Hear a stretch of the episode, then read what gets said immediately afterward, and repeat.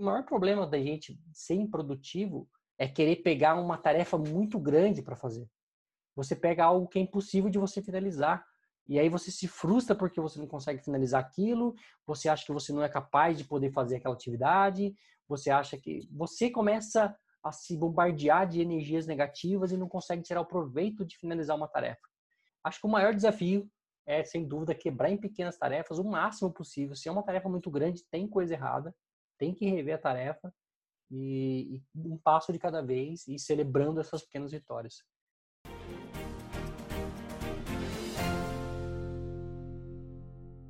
Fala, meus caros! Começando mais um podcast aqui dessa segunda temporada. Estou aqui hoje com o Fernando Souza, meu amigo de longa data. Nós fizemos faculdade junto, a gente já fez parceria em alguns projetos, a gente já foi em eventos juntos e, e acho que eu compartilho muito dos valores pessoais e profissionais dele. Acho que é por isso que a gente mantém essa amizade por tantos anos. Podemos até dizer que já moramos um tempo juntos, né? Pois é, né, cara? Foi quanto tempo? Um mês? Por aí, acho que foi perto de um mês. Olha, verdade, cara, verdade. Seja muito bem-vindo, meu caro amigo Fer. Como você tá, cara? Tudo, tudo ótimo. Que bom, que bom. Para a gente começar, então, se apresenta. Quem é você? O que você faz? Bom, vamos lá. Meu nome é Fernando Souza. Eu sou desenvolvedor Salesforce. Na verdade, eu lidero um time de Salesforce. Eu trabalho para uma empresa americana chamada Tecton One. É, e lá tem um, tinha um time pequeno, agora o time está crescendo. E além, além de trabalhar nas oito horas do dia, eu tenho também um projeto pessoal, que eu chamo de Soulforce, que basicamente é um blog voltado para a turma de Salesforce, né? voltado para um assuntos relacionados ao Salesforce. E tem também podcast, tem também vídeo no YouTube e live no Instagram todos os dias. Inclusive, o primeiro podcast foi gravado com você, amigo. Então, temos aí uma troca agora, né? É verdade, cara, é verdade. Eu não lembrava que tinha sido o primeiro. Sua... Foi o primeiro, tô retribuindo que massa. sua gravação. Que honra, muito massa.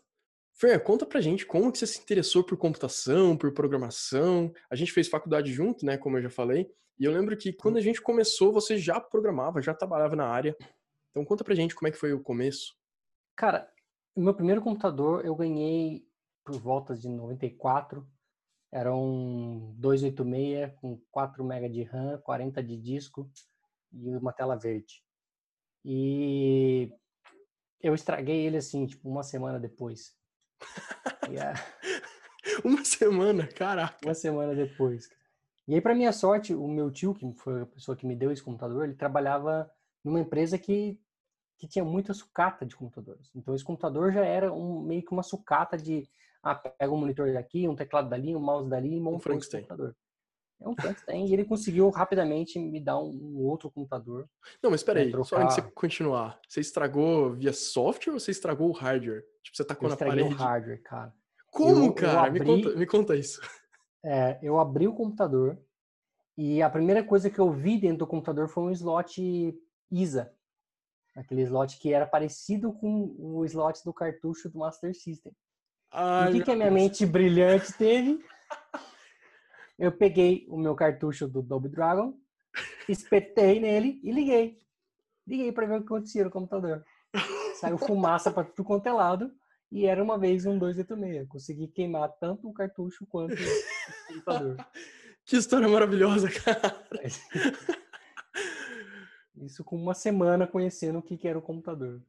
Na época, minha mãe conhecia mais do que eu, porque ela tinha feito um curso de introdução ao computador, né? Então, ela conhecia alguns comandos do DOS. Então, ela me ensinou CD, MD, é, CD ponto ponto, algumas séries de comandos, mas depois que eu fiquei começando a brincar ali, tudo foi como num passo de mágica. Até que eu conheci o QBasic, né? Mas o QBasic já foi no segundo computador, porque o primeiro já tinha estragado. E, e o QBasic, para minha sorte, era em português, então, naquela época, longe de saber qualquer coisa em inglês. E, e, eu fui no F1, que era o famoso ajuda, né? Hoje em dia, acho que a gente nem usa mais o F1 para ajuda, né? Tem computador que nem vem mais com o F1. pois é. E, e, e, no ajuda tinha alguns, explicando algumas coisas, como fazia a programação. E a, a, o meu objetivo ali era sair com uma tela de cadastro de telefone. E por incrível que pareça, sozinho, lendo ajuda, eu consegui fazer isso, cara. E eu fiz da forma mais mirabolante possível, desenhando a bordinha. Você tinha que fazer um for para poder colocar os caracteres da bordinha, e depois a borda do lado, depois a borda do meio. Tudo era desenhado mesmo na tela, né? Hoje em dia a gente manda imprimir um, põe uma div, a div aparece lá, você põe o tamanho e altura. Naquela época você tinha que escrever linha a linha, né? Então eu aprendi basicamente a programar sozinho. E depois dessa linguagem, depois do QBase, que eu passei um pouco por, por Clipper, eu tinha um tio que já tinha visto o Clipper, ele me emprestou uns livros essa largura, eu comecei a folhear um pouco e comecei a aprender um pouco de Clipper. Até que um amigo chegou e falou, cara, tem um VB6, você conhece o VB6? E aí eu comecei a aprender um pouco de VB6. E depois eu aprendi um pouco de Flash, comecei a fazer algumas animações em Flash, o Flash utilizava o ActionScript. Na época, não tem vergonha de falar, eu utilizava o Flash pirata e pedia suporte para os caras usando o Flash pirata. E eles davam suporte para quem usava Flash pirata. E, tipo, olha, a próxima vez, por favor, me mande a sua chave. Eu não tinha chave, cara. Mas eu pedi ajuda e os caras respondiam, cara. E, e aí eu comecei a aprender um pouco de, de ActionScript. Um pouco antes de eu entrar na faculdade, eu comecei a, a fazer um pouco de PHP. Então, eu tinha que fazer um projeto e tinha que ser em PHP, que na verdade era uma manutenção projeto, eu não conhecia nada de PHP, nada entrava na minha cabeça, não conseguia absorver aquilo. Mas com o passar do tempo, né, a gente sabe que em programação tudo parece obscuro no começo, mas depois, conforme você vai vendo aquilo várias e várias vezes, vai ficando claro. E a coisa foi se clareando, eu fui entendendo e trabalhei bom tempo com PHP. É, quando eu entrei na faculdade, eu já programava PHP, já programava um pouquinho de Pascal, mas bem pouco mesmo, já, porque eu já sabia que ia cair, né, ia ter na matéria e eu comecei a preparar um pouco para isso. Mas de fato, a linguagem de programação não foi nenhuma das dificuldades na faculdade para mim. Eu tive outros desafios que não foi a linguagem de programação, porque eu já tinha visto bastante nessa época. Né? Comecei em 2094, fui entrar na faculdade em 2004, ou seja, já tinha 10 anos de programação aí. Então, quando eu fui fazer minha faculdade, não tinha dúvida nenhuma do que, qual era a faculdade que eu queria, né? Eu vejo muita gente nesse tipo, ah, mas que faculdade eu faço? Não sei. Ah, tem a aquela faculdade que o primeiro ano é só é, genérico, depois você escolhe. E eu já não tinha a menor dúvida, eu já sabia que eu queria, então para mim foi bem tranquilo assim, escolher a faculdade, não me arrependo nenhum de ter hum, escolhido o tema que eu escolhi, enfim. Você falou em PHP, foi o jeito que a gente se conheceu, não sei se você lembra, ou se a gente já contou essa história em algum podcast, em algum lugar, mas eu lembro que eu precis... eu tava brincando com PHP, aprendendo sozinho também, porque a gente não tinha na faculdade. E eu queria mandar e-mail. E eu não entendi como que eu ia mandar e-mail. O PHP tinha que abrir o Outlook para mandar, né? não entrava na minha cabeça assim, qual era a lógica. Uhum. E aí eu perguntei para algum amigo, não lembro quem foi, e esse, esse, esse amigo falou: "Cara, eu não sei, mas eu tenho certeza que o Fernando sabe, porque ele trabalha com isso" peraí, chega aí que eu vou te apresentar. Aí ele nos apresentou e, enfim, a gente começou a falar de PHP, de mandar e-mail. Você, na época, quase ninguém tinha computador, notebook, né? Então você escreve, pegou um papel assim, escreveu mail to, e começou a escrever o código ali de como mandar. Cheguei em casa, digitei e funcionou, cara. Foi assim que a gente se conheceu. Eu lembro de um projeto que a gente tentou fazer naquela época, chamado Capitão. Capitão. Não, eu lembro que a gente, a gente desistiu do Capitão no meio do caminho, sei lá por qual motivo. A gente chegou até a gravar uma vinheta, lembra? Eu acho que você me mandou essa vinheta uma vez. Não lembro. É. Capitão, eu lembro que a gente tinha um logo até, acho que um amigo seu fez o, o mascote. Tinha um personagem, é, tinha um personagem. Ia ter moedinha, ia ter, enfim. História longa que se a gente for falar só dessa história aí já vai um bom tempo. Como que você começou a trabalhar profissionalmente? Porque quando você começou a faculdade, você já trabalhava. Quando eu comecei a faculdade, eu tinha a minha própria empresa, porque o que aconteceu? Eu com 13 anos de idade eu comecei a arrumar computador para os outros, porque eu já tinha eu já tinha minha própria sucata, é, eu já dava computador velho para amigo e consequentemente algumas pessoas vinham até mim perguntar sobre manutenção, como é que arrumava e tudo mais. Então, eu comecei a arrumar computador com 13 anos e com 13 anos eu entrei numa empresa, um escritório, assim, office boy. E aí, quando eu fiz 16 anos, eu saí dessa empresa e meio que assumi uma empresa de um amigo Na verdade, ele tinha só um escritório em cima da rodoviária de Taubaté. Eu assumi o escritório dele e comecei a, vamos dizer assim, abrir uma empresa de manutenção, propriamente dito. É, isso foi mais ou menos uns dois anos, dois ou três anos antes de entrar na faculdade. Eu estava com a minha empresa de manutenção. Aí eu saí de lá e fui para uma, uma sociedade com um amigo num cybercafé. E aí no, no último ano, já no ano de entrar para a faculdade, eu adquiri uma empresa. Eu comprei uma empresa junto com meu tio, eu adquiri uma empresa de hospedagem chamada HP Vale, e a gente adquiriu a Hotforms. Então, meu e-mail hoje é Hotforms por conta dessa empresa que eu adquiri lá em 2004. E essa empresa foi aonde eu aprendi PHP propriamente dito, porque todos os clientes da empresa era PHP. Então eu tive que aprender na raça como fazer a coisa acontecer. Então esse foi meu primeiro, vamos dizer assim, negócio com programação. Mas nunca... na faculdade, no último ano da faculdade, eu arrumei um estágio para trabalhar de fato aí como se fosse um CLT lá ganhando é, salário no fim do mês e tudo mudou, né? Mas a, essa minha empresa pagou praticamente a minha faculdade inteira, a, a empresa que eu tinha, né? Olha que massa. Então no último ano de faculdade eu eu fui trabalhar numa empresa de São José dos Campos chamava Prima Soft e lá eu desenvolvia em, em Delphi e depois comecei a pegar uma, alguns projetos em .NET. Interessante que nessa época, um, um, pouco antes dessa época, eu era totalmente contra o .NET. Falava, não, podia .NET é pra louco e tal. Até com um amigo que a gente tem em comum, que é o Robson Previato, falou, cara, vem tentar aprender alguma coisinha e tal. E foi quando eu Dá peguei o gosto pra coisa, dei uma chance e acabei acabei abandonando o PHP e mudando para .NET. Trabalhei por mais de seis anos com .NET. Eu conheço um cara que fez uma entrevista na Primasoft, essa empresa que você comentou. O cara foi lá, fez entrevista, passou, mas nunca foi trabalhar, cara. Você conhece? Não sei se você conhece. É, acho que eu conheço, cara. Eu acho que eu conheço, sim.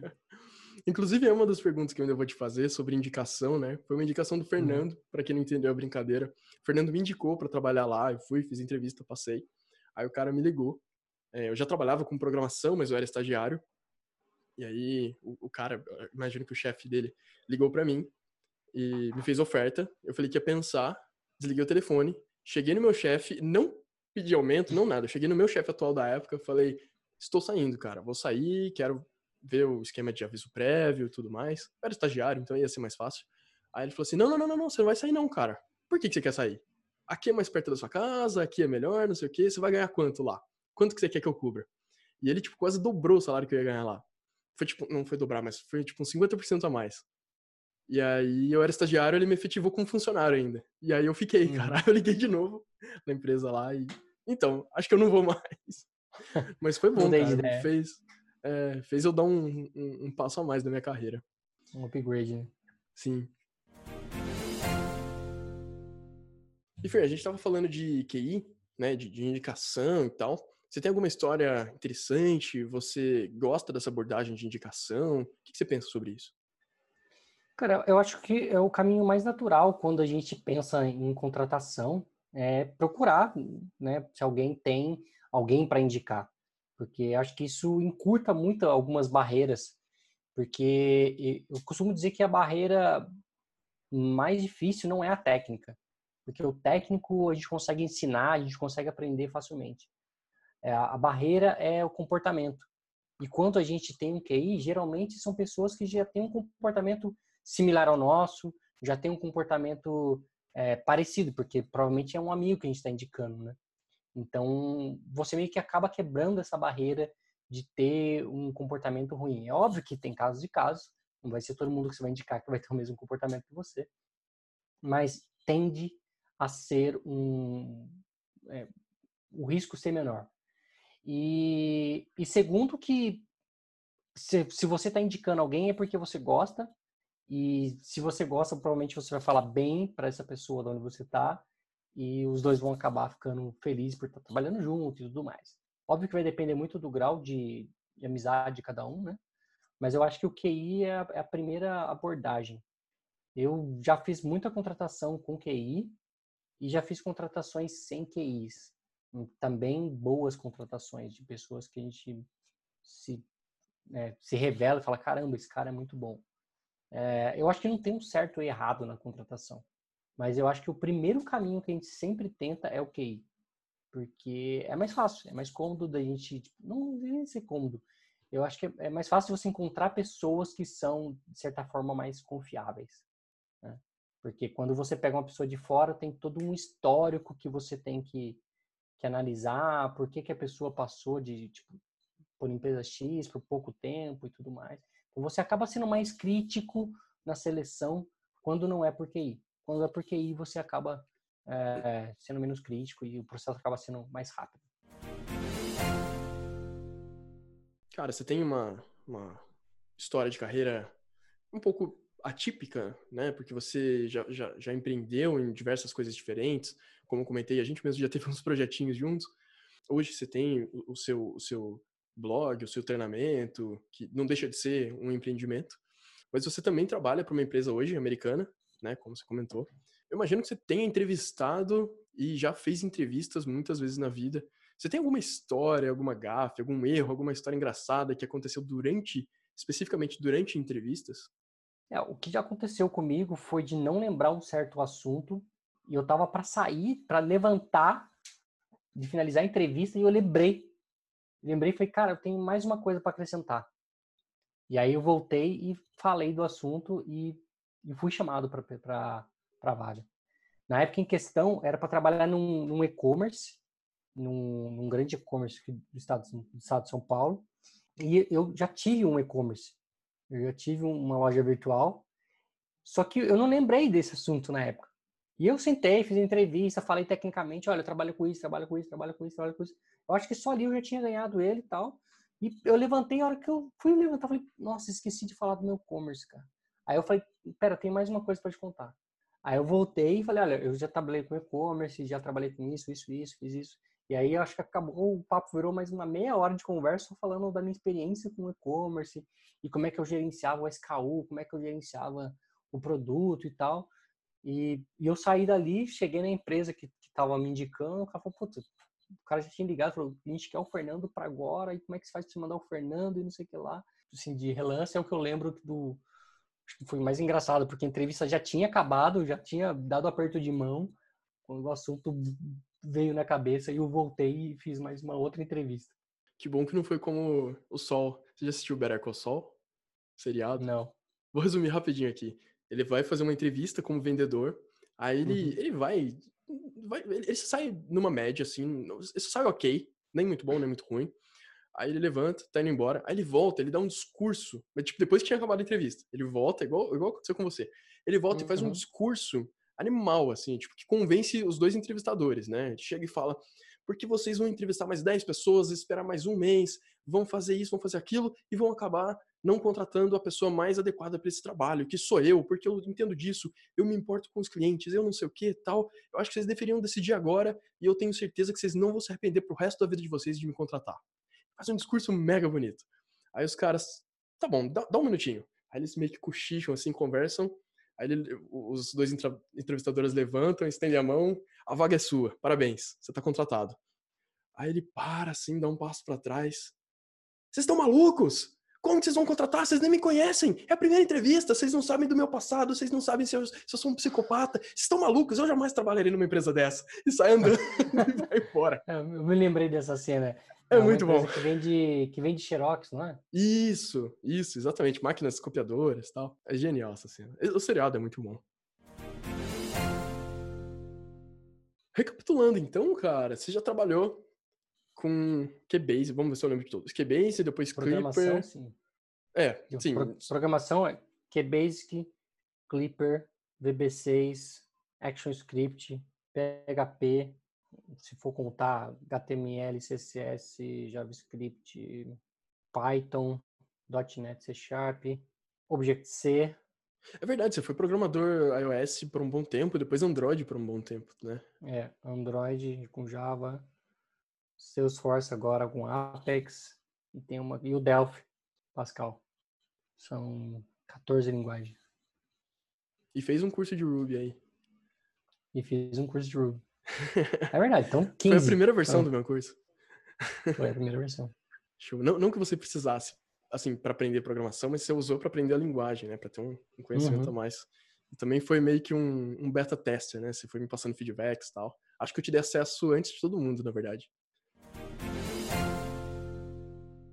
E, cara, você trabalha remoto hoje para uma empresa americana. Como é que é a experiência de trabalhar remoto? Aliás, antes disso, há quanto tempo você está tra trabalhando remotamente? Assim, eu diria que eu comecei a trabalhar remoto muito cedo, porque com 13 anos eu arrumava o computador no quarto da minha mãe. Então, eu acho que eu comecei, olhando por esse lado, eu comecei a trabalhar remoto com os 13 anos, né? E quando eu passei até a minha própria empresa com 16 anos, eu também trabalhava mais em casa do que no escritório. E algumas vezes eu ia para o escritório, outras não. E depois eu fui voltar a trabalhar remoto, propriamente dito, hum, quando eu saí de uma das minhas últimas empresas. Eu saí de uma empresa e fui para outra, e 15 dias na outra empresa eu vi que aquilo não era para mim, que a empresa estava numa vibe completamente diferente. Eu voltei para a empresa anterior, só que eu fiz a proposta, olha, eu trabalho, mas eu não quero estar dentro da empresa, porque eu não não batia com com, com as ideias do dono da empresa, ou seja, ele era uma mudança todo o tempo e não, não ia de frente com o que eu queria. Eu queria organizar a casa, queria fazer a coisa bem feita e não conseguia fazer bem feito lá dentro. Então eu falei, olha, eu volto se for remoto, eh, a gente se encontra num café, a gente se encontra no, no Google Campus, define as ideias, eu faço, entrego para vocês. E isso funcionou por, sei lá, uns seis meses. E aí eu mudei de empresa, fui para uma outra empresa, e eu cheguei lá, meu chefe falou, cara, aqui a gente não costuma trabalhar muito remoto, a gente teve experiências ruins com trabalho remoto, mas eu confio totalmente em você, a gente pode fazer sim. É, só tenha em mente que quem não é visto não é lembrado. Eu, beleza, ok. E eu comecei, e a empresa era do outro lado da cidade de São Paulo, eu ficava lá na no Senesp, então gastava duas horas para ir, duas horas para voltar. De fato, não era a vida que eu queria, mas eu queria trabalhar lá por conta uh, de, de quem eu estava trabalhando. Então eu aceitei o desafio e eu comecei fazendo home office uma vez na semana, e aí comecei a assumir a liderança do time, levei o time inteiro para fazer uma vez por semana, depois duas vezes por semana, depois a gente só ia para lá uma vez por semana, até que no final a gente já estava indo, sei lá, uma vez por mês, só para poder fazer um network, tomar um café e encontrar todo mundo. Todo mundo trabalhando da praia. é, pior que tinha gente trabalhava na praia, porque muita gente era de Santos, cara. Ah, legal. Eles de fato trabalhavam na praia mesmo. Mas isso é muito mito, né, cara? Trabalhar na praia, trabalhar num, numa área rural. É, putz, é muito mito, cara. Quase ninguém faz isso. Na empresa que eu tô, não é 100% remoto, né? Todo mundo 100% remoto. Tem algumas pessoas que estão lá no escritório nos Estados Unidos. Tem um developer que está lá. E de vez em quando a empresa manda um developer para lá para passar um tempo lá. Eu mesmo já fui duas vezes para lá, passar um mês lá. É... Então, quando a gente está lá, a gente acaba indo para o escritório todos os dias, né? Mas a experiência que eu tenho de trabalhar aqui com o time todo remoto, então hoje tem, tem gente no Rio de Janeiro, tem gente em Recife, é, gente em São Paulo, em Santos. Então, a gente acaba se a gente acabou se adaptando bem. Eu acho que é uma vida que eu não consigo ver diferente. Eu, quando eu olho para trás, tipo, sei lá, é que hoje eu tô, tô, zero procurando uma oportunidade. Mas quando eu recebo uma oportunidade e já não é remoto, eu. No way, cara. Eu não consigo me ver trabalhando numa nova empresa que não seja remoto. Assim, não consigo, cara. Cara, eu concordo 100%. Eu tô muito no mesmo barco. Eu não consigo me. Para mim é inconcebível o fato da gente ter que sair de casa pegar um, um, transporte público ou de carro, ficar horas no trânsito ou no transporte público para chegar na empresa para fazer algo que a gente poderia simplesmente fazer sentando no computador em casa e fazendo a mesma coisa, a mesma coisa. Não tem, não tem diferença. Não tem que falar assim, ah, mas a comunicação é melhor, ah, mas aqui no escritório a gente tem um Kanban. Cara, existem N formas de a gente contornar isso. É um bom exemplo é a gente conversando aqui agora. Exato. A gente está a 15 mil quilômetros de distância e estamos conversando tá em rolando. tempo real. eu tô te tá vendo, você tá me vendo. Uhum. Pô, 2020, é. internet a todo mundo utiliza... já é relativamente decente. Não, isso já não é mais um problema, né? De fato. É, a gente, a gente utiliza muito o Zoom também, então eu praticamente passo o dia inteiro no Zoom. Quando não estou conversando com alguém do escritório, estou conversando com alguém do time. E às vezes a gente está com gente do time só por estar com o time, sabe? Não está nem é, de fato um... codando a mesma coisa. A gente está ali. Só para fazer um social. É, de fato, cara. Então o time já se adaptou muito bem a trabalhar remoto. E se eu pudesse falar por todo mundo, eu acho que, cara, não tem um que gostaria de uma coisa extra que acho que é uma vantagem, tanto da empresa que você trabalha quanto da minha, é que é permitido ir para o escritório. Tem empresa que é 100% remoto e nem tem escritório. Eu mesmo já trabalhei, a empresa que eu trabalhava antes era assim, não tinha escritório. Tinha um endereço para, enfim, fins legais. Eu não ia de qualquer forma, porque essa empresa era em Sydney, a que eu trabalho hoje fica em Melbourne, então não é tão fácil ir para lá se eu quiser ir. É, apesar de, de, a empresa incentivar a gente e pagar, inclusive, para a gente ir a cada três meses, que é o que eu faço, não dá para ir toda semana. Mas o fato de quem mora lá, perto da empresa, poder ir todo dia, opcionalmente, para o escritório, é animal, assim. Eu acho um, o melhor dos dois mundos. Você tá afim de ir para o escritório, tá afim de ver o pessoal, de almoçar junto, de rever os seus amigos, seus colegas, você vai para lá e tá tudo bem. Você quer trabalhar de manhã na empresa e à tarde em casa, ou vice-versa, você faz. Você é totalmente flexível. Acho que nem toda empresa tem essa mentalidade ainda. Acho que a gente tem uhum. sorte, né? Tanto a sua quanto a minha permite isso. Mas acho que é um caminho natural que as empresas vão começar a adotar bastante, assim, ter essa flexibilidade de permitir. Porque eu sei que tem pessoas que gostam de ir trabalhar presencialmente. Várias pessoas do meu time, inclusive, preferem ir todo dia presencialmente. Tá tudo bem. Não vejo problemas nisso. É, eu, para mim, é inconcebível. Mas falando até de grandes empresas, né? Ontem, ontem não, hoje de manhã, eu assisti um vídeo que conta um pouco da história de como é por dentro do, do Spotify e a forma como eles gerenciam as tribos, a forma como eles gerenciam os conflitos, a forma como eles gerenciam tempo, gestão e tudo mais, o processo como um todo. É um vídeo bem interessante. Uma das premissas deles é o time trabalha junto, o time está na mesma sala. Quando eu olhei aquilo, eu falei, mas e o time remoto? Como é que ele se adapta a essa cultura? aqui no escritório todas as paredes são quadro branco, você pode escrever em qualquer lugar. Eu falei, tá, mas e, e para quem está em outro lugar do, do planeta, como é que faz, né? Então, uma grande empresa, me pareceu uma grande empresa, mas ainda com um problema a ser resolvido ainda. Vencer a batalha do trabalho remoto.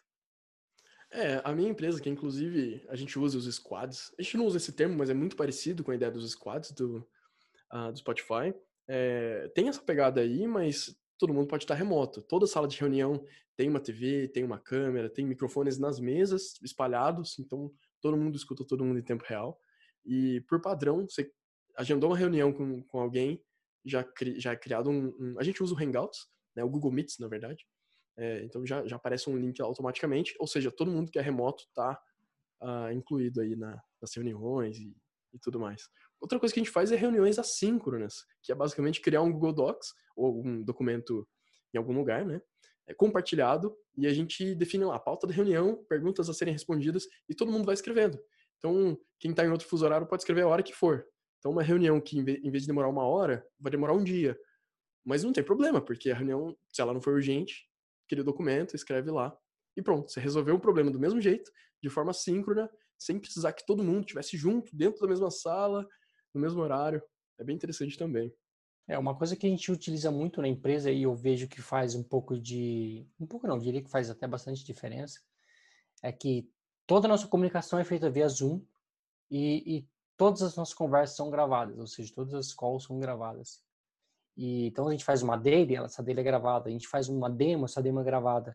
A gente faz uma, uma apresentação, ou um bate-papo, esse bate-papo é gravado. O que, que isso acrescenta? Acrescenta que quando entra alguém novo na equipe ou quando a gente quer rever alguma coisa, a gente consegue pegar essa gravação e, e assistir de novo e, e, ter a solução sem precisar discutir novamente sobre aquilo que já foi discutido.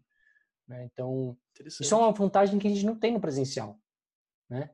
Você imagina você no presencial, no escritório, batendo um papo com alguém e vai querer lembrar de uma conversa que você teve, sei lá, 15 dias atrás. Qual a chance de você lembrar de fato 100% do que rolou, né?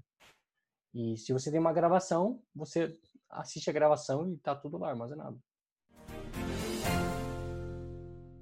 E me conta como é que foi, ou como é que é, o lance do idioma. Me conta como é que foi o começo, as dificuldades. Foi tranquilo para você? Como é que foi? Às vezes as pessoas me perguntam, ah, mas você já é fluente, é tranquilo. Eu não me sinto uma pessoa assim, fluente, mas eu, eu acho que eu tenho o principal, que é não ter medo de falar. É, com certeza o tempo que eu vivi aí na Austrália ajudou muito, né, fez com que o meu, meu medo de falar fosse embora. Por mais que eu fale errado, eu não tenho medo de falar. Tem pessoas que não falam porque tem medo de errar. E aí não erra, não vai aprender nunca. E aí fica nesse ciclo de, de querer estudar o resto da vida. Né? Então, eu lembro que a primeira vez que eu cheguei lá no escritório, em agosto do ano passado, eu cometia alguns erros bem, bem gritantes, assim. E em conversas com meu chefe, eu falei, tá, mas o que que significa? O que você está querendo dizer com isso? Aí você vai aprendendo com o seu próprio erro. Porque se, se você falou alguma coisa e a pessoa não entendeu, você tem que falar de outro jeito, você automaticamente aprende que não adianta você falar desse jeito porque não é o jeito certo. Eu acho que ajuda muito esse, esse fato de, de, ter o onboard na empresa presencial e você conseguir ter um contato maior ajuda muito. E hoje o único, o único problema que a gente tem é que o time inteiro é não o time inteiro, mas todos os developers são brasileiros. Então, boa parte das, da, da nossa conversa é em português. Mas é, eu, eu, até apresentei isso como sendo um, um ponto de melhoria que, que eu queria trazer para o time. Uma última, última visita na empresa, eu levei uma listinha de coisas para discutir com o meu chefe. Eu falei: olha, eu quero que você ou que alguém da, da empresa participe de, das deles, porque eu quero que as deles sejam em inglês. Porque eu quero forçar o time a utilizar inglês. Né? Isso é bom para mim, isso é bom para fulano, para ciclano, para todo mundo. Porque quando eu trouxe o time para cá, eu falei que isso era um diferencial. Porque a gente, como brasileiro, a gente busca isso como diferencial. Um lugar que eu possa utilizar o idioma e praticar. Óbvio que as pessoas que estão hoje no time, elas não, não têm... Tem pessoas que falam inglês muito bem, se você não, não vê nenhuma dificuldade. Tem pessoas que têm mais dificuldade, mas não têm o medo. Eu acho que a maior barreira que as pessoas têm não é o quanto ela sabe, mas o quanto ela tem medo de falar. É assim que eu me vejo hoje. Entendeu? São uma pessoa que não tem medo de falar. Não, perfeita sua colocação, cara. E eu também nunca tive medo de falar, cometo erros até hoje. E é isso, né? Vamos todo dia aprende uma coisinha nova e melhore 1% por dia. Depois de um ano você vai ver que você vai ter melhorado muito. Eu costumo dizer que a melhor forma da gente aprender é com erros dos outros, sem dúvida nenhuma. Mas é a mais difícil. Agora, quando a gente tem que aprender com nossos próprios erros, é, a chance de você repetir isso é quase que zero, né? Isso fica, fica muito gravado quando você comete um erro. Qual foi a última coisa massa que você aprendeu na área de tecnologia? Pode ser um, um framework, uma linguagem, alguma coisa diferente do, do que você trabalha? Cara, aconteceu algo bem engraçado, porque uma amiga postou uma story no, no Instagram de um jogo e que ela não estava conseguindo montar o quebra-cabeça. Eram, um, eram oito peças com quatro cores cada uma e você tinha que fazer um, um O em forma que todas as cores batessem. E ela falou: oh, se alguém souber a solução, me avisa porque eu tô, não estou conseguindo. Eu falei para ela, mas será que isso veio de fato? Será que o jogo não está com problema?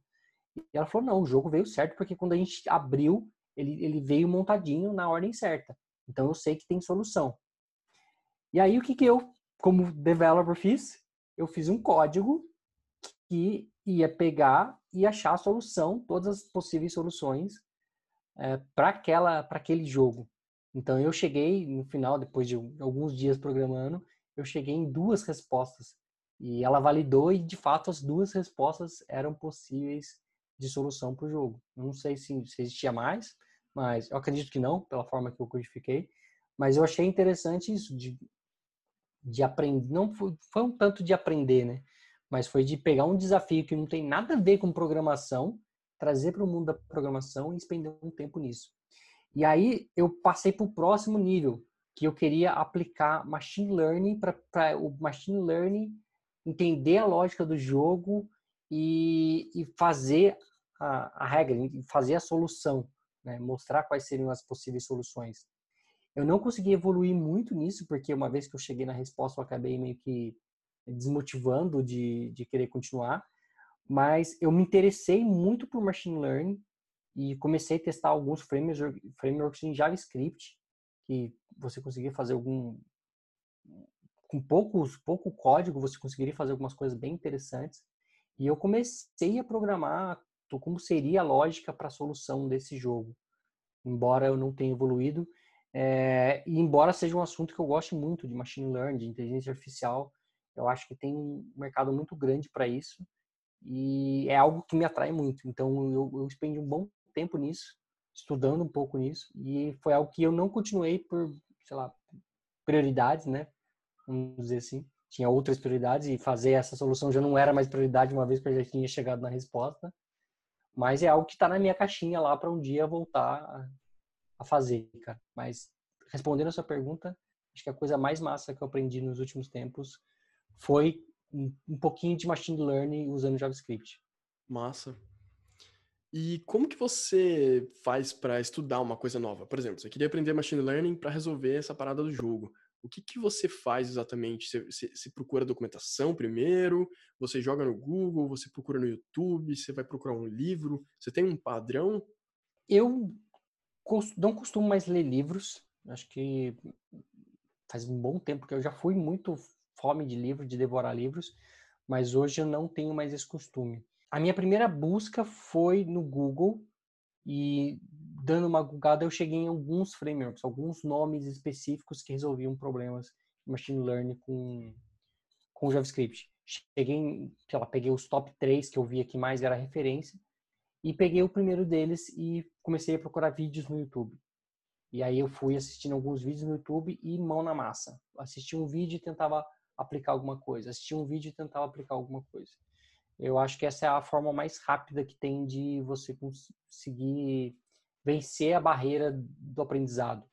Porque tem gente que estuda, estuda, estuda, estuda, estuda, estuda e não põe mão na massa, não põe na prática, não, não aprende porque não, não pratica. Eu acho que assim como a gente falou do idioma, que a gente aprende com os próprios erros, é, na linguagem de programação é a mesma coisa. Você tem que escrever um if errado e esquecer de fechar um parênteses, esquecer de colocar uma chave, para saber que tem que colocar uma chave e você nunca mais vai esquecer. Né? Você tem que fazer um while sem uma condição de break e entrar num loop infinito para você nunca mais errar. Então, programação a gente só aprende na prática. Não tem, tem como fugir. E eu acho que uma boa forma, pelo menos é assim que eu faço bastante, é estuda um pouco, põe na prática. Estuda um pouco, põe na prática. E de preferência, pôr o máximo na prática possível. Perfeito, cara. Eu bato muito nessa tecla também. Para você fazer faculdade, para trabalhar especificamente com tecnologia, você acha que é fundamental? Você acha que é ok? Ou você acha que é perda de tempo? E por quê? A minha faculdade agregou muito e eu acho que se eu não tivesse feito a faculdade, a gente não estaria batendo esse papo agora.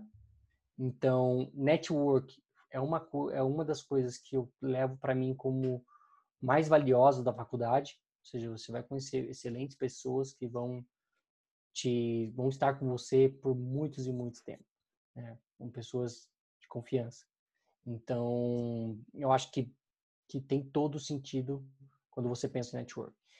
Dizer que você não aprende nada na faculdade é mentira, porque não tem como a gente metrificar o que a gente aprendeu na faculdade com o que de fato a gente vai precisar um dia. É como o Steve Jobs dizia, né? Ligar os pontos. Tem coisa que eu aprendi lá atrás e que hoje eu preciso usar e que eu nem me ligo que eu aprendi isso lá atrás. Então hoje eu faço isso com facilidade porque um dia eu, eu passei por isso. Então é difícil a gente de fato medir o qual o desempenho de uma pessoa que fez uma faculdade, de uma pessoa que não, não fez uma faculdade, porque tem muitas outras coisas, muitas outras variáveis que estão atreladas a isso. Eu costumo dizer que não, se você pega uma pessoa, é, pega um irmão gêmeos, é, os dois leem os mesmos livros, os dois frequentam as mesmas escolas, os dois têm os mesmos amigos, os dois comem a mesma coisa. Passado muitos anos, os dois vão ser diferentes, Porque cada pessoa tem uma forma de lidar com um problema que a outra não tem. Né? Um irmão pode ficar triste por uma coisa que aconteceu, o outro irmão pode ficar feliz. E sendo que os dois venciou a mesma coisa. E isso vai gerar neles uma reação diferente. Então, por mais que a gente leia os mesmos livros, estude as mesmas coisas, frequente os mesmos lugares, a gente ainda assim vão ser pessoas diferentes. Então, o fato de uma pessoa que não fez faculdade é, ser melhor ou pior, é impossível você metrificar isso, porque tem muitas outras coisas que vêm na abordagem, né?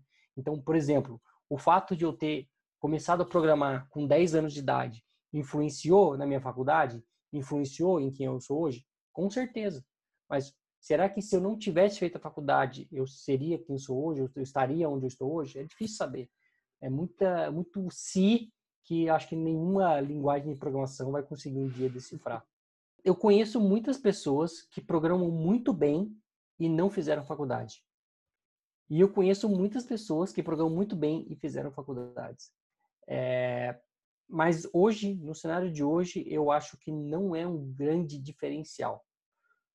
A faculdade não é algo que pesa tanto, pelo menos nas vagas que eu tenho visto, nas oportunidades que eu tenho visto. Mas eu sei que tem muitas empresas que ainda optam por pessoas que têm uma faculdade, que têm um background acadêmico. Então, acho que tem dois pesos aí que é difícil medir. Embora, se uma pessoa é muito boa naquilo que ela está fazendo, acho que faculdade é, não é o que vai, vai fazer ela perder uma oportunidade. Falando um pouco de produtividade, e é um outro assunto que a gente já falou muitas vezes e ainda a gente fala de vez em quando, a gente ainda discute esse tipo de coisa. Você usa alguma técnica de, de gerenciamento de tempo, de gerenciamento de tarefa? É, então, estranhamente, hoje eu comecei uma técnica de acordar mais cedo. Então, hoje eu despertei às 5 da manhã.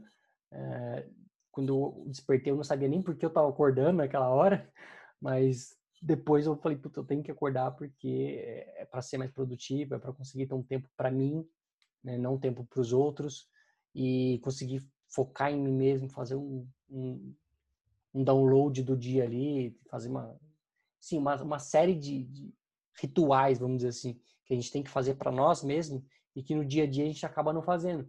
Por quê? Porque a gente acorda quando o despertador toca e já tem que correr para tomar café, já tem que correr para escovar o dente, já tem que correr para trabalhar, para ir para escola, para ir fazer N coisas. Então, o meu desafio é é esse agora, de conseguir acordar mais cedo, ter um tempo para mim e acabar desafogando, porque todo mundo tem as mesmas 24 horas. Óbvio, eu tenho 24 horas no meu dia, você tem as 24 horas do seu dia, mas eu vejo muitas pessoas reclamando que não tem tempo, mas poucas pessoas parando de se distrair com, com bobeira para poder ter tempo. Né? Tem muita gente que fala que não tem tempo para fazer as coisas, mas não abandona a novela. Tem muita gente que fala que não tem tempo para fazer as coisas, mas não abandona a série. Não estou dizendo que é errado assistir novela ou errado assistir uma série. Não, todo mundo tem todo esse direito. Eu mesmo hoje estou assistindo é, uma série hum, da, no YouTube, no original do YouTube, que é sobre inteligência artificial. Então, não tem nada de errado em fazer isso.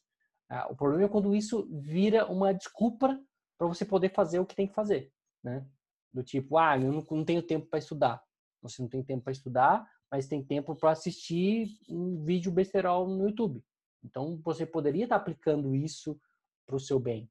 Então, acho que é, a questão de, de organização, muitas vezes, é a questão da gente organizar a cabeça de colocar o que é prioridade para mim agora. Então, eu tenho isso muito em mente, de ter o que é prioridade para mim agora. A minha prioridade é finalizar X coisas, finalizar essa atividade. Então, enquanto eu não consigo terminar aquela tarefa, eu, eu não sossego, né? Eu vou dar um, um, um, exemplo aqui. Eu tinha uma atividade que era tirar os vídeos do meu curso da Amazon e passar o vídeo para Cloudflare. Então, eu tinha uns sete módulos que ainda estavam na Amazon. Então, sete módulos, cada um devia ter uns 10 vídeos tinha uns 60 vídeos que eu precisava, 60, 70 vídeos que eu precisava passar para o Cloudflare. Então eu tinha que baixar da Amazon, converter o vídeo para um formato é, melhor e jogar o vídeo no Cloudflare. Então isso me custou bastante, alguns dias, mas para não ficar totalmente focado nisso, como era uma atividade que não tinha tanta importância para o usuário final, propriamente dito, eu coloquei a meta de fazer um módulo por dia. Então, eu peguei o primeiro dia, fiz um módulo, no segundo dia, não fiz. No terceiro dia, eu fiz dois módulos para compensar o dia anterior. E assim fui indo até finalizar. E, e, e eu acho que quando eu acho que o maior problema da gente ser improdutivo é querer pegar uma tarefa muito grande para fazer. Você pega algo que é impossível de você finalizar. E aí você se frustra porque você não consegue finalizar aquilo, você acha que você não é capaz de poder fazer aquela atividade, você acha que você começa a se bombardear de energias negativas e não consegue tirar o proveito de finalizar uma tarefa. Então, acho que o maior desafio para quem é, para quem é, para quem se considera improdutivo, é pegar uma tarefa e quebrar ela em pequenas tarefas. Porque quanto menor for a tarefa, mais fácil vai ser de você concluir tarefas e ganhar um benefício. Porque quando a gente conclui uma tarefa, inevitavelmente a gente gera uma sensação prazerosa no corpo, que é a, a um hormônio, a endopamina. Né? Então, quando a gente celebra uma vitória, puta, terminei. Isso celebra, isso libera pra gente, né? Um dopamina no corpo que faz você ficar feliz e, consequentemente, faz você querer ir para a próxima tarefa. Agora, se você tem uma tarefa que você vai demorar um mês para fazer, cara, você não vai conseguir, porque você vai demorar um mês para você ter essa sensação de felicidade de novo. Acho que o maior desafio é, sem dúvida, quebrar em pequenas tarefas o máximo possível. Se é uma tarefa muito grande, tem coisa errada, tem que rever a tarefa e, e um passo de cada vez e celebrando essas pequenas vitórias. É isso que eu tento fazer ao máximo. Fer, para a gente finalizar, se você pudesse colocar uma frase em um outdoor para todo mundo que passar ali ler essa frase, qual seria essa frase? Tudo na vida é questão de prioridade. Conte-me mais. Eu não consigo fazer alguma coisa porque eu tô ocupado assistindo televisão, porque eu tô cansado, porque, sei lá. A primeira desculpa eu tô cansado. Ah, cheguei do trabalho, eu tô cansado, eu não consigo estudar. Beleza. Então vamos supor, você chegou do trabalho, tá cansado, tá quebrado, e o seu melhor amigo te liga e fala: Cara, sofreu um acidente, preciso que você venha aqui no hospital. O que, que você vai fazer? Você vai largar tudo e vai correr para lá. Não vai? Claro. É questão de prioridade. Então, como que você pode chegar na sua casa cansado, quebrado e conseguir energia para poder sair correndo para ajudar um amigo ou para ajudar um parente, mas você não tem essa mesma energia para ajudar você mesmo? Por quê? Porque não é a sua prioridade. Então, tudo na vida, para mim, tudo na vida, eu pelo menos coloquei esse, esse chavão na minha cabeça que tudo é questão de prioridade. Embora as pessoas que discordem de mim, eu vejo que elas não têm a mesma energia para fazer as coisas como eu tenho. Por quê? Porque elas estão aplicando energia em outras coisas. Um bom exemplo disso é as suas lives diárias. O Fernando faz lives diárias. Qual episódio você está agora? 170 e tantos? 140. 140 episódios. Você faz de segunda a sexta, todo santo dia no Instagram, faz uma live. Você, o Arthur. Às vezes tem os convidados, né? Você já participou lá também. Eu já participei. Mas para quem não produz conteúdo assim, não sabe a dificuldade, é difícil você pensar num tema, você preparar, estudar antes, sentar lá para gravar. Às vezes você não está em casa, tem que improvisar. Então tem que ter muita disciplina. E como eu estava falando, isso virou uma prioridade para você. Você definiu Exato. que isso é uma prioridade e nada. 41 eu tô lá, cara. Nada tira isso da sua agenda. Nada substitui. Ó, já gravei, já gravei do aeroporto, já gravei dentro de Uber, eu já gravei dentro do carro, né? Então, é, de fato, virou, virou prioridade mesmo. E onde que a gente pode te encontrar online? Você tem Twitter, tem GitHub, Instagram? Instagram eu sei que você tem, porque você faz live todo dia. A maioria das minhas redes sociais, elas são arroba Souza. Pode me encontrar no Instagram, Fernando Souza, LinkedIn, Fernando Souza, no Facebook, Fernando Souza, no Twitter, Fernando Souza. É, de rede de preferência é, para contatos profissionais, LinkedIn, é, para bate-papos aleatórios, o Instagram. Show de bola. Todos os links do Fernando estão aqui na descrição. Se quiser bater um papo com ele.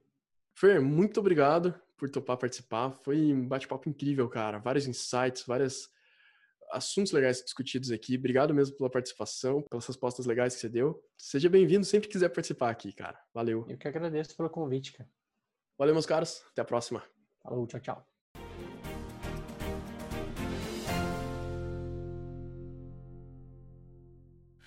E, e, e, te digo que não só. Vou, vou, falar isso de verdade, cara. Você vai estar achando que você é meu amigo e eu tô tentando encher sua bola, mas não é, cara. De verdade. Vendo seus vídeos que você gravava, tipo, alguns anos atrás, vendo hoje, você não só deu respostas animais hoje, que isso sempre aconteceu, mas o que mudou de lá para cá é a sua forma de comunicar. Você virou um puta comunicador, cara. Você fala bem, você fala com dicção, você fala separando os assuntos, você conecta as ideias, sabe? Faz uma introdução, um desenvolvimento, uma conclusão de cada resposta.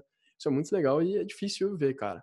Acho que é muito importante, apesar de não estar diretamente conectado com a nossa área, mas é muito importante comunicar esse lance de comunicação. E você tá mandando super bem, cara. Show, valeu.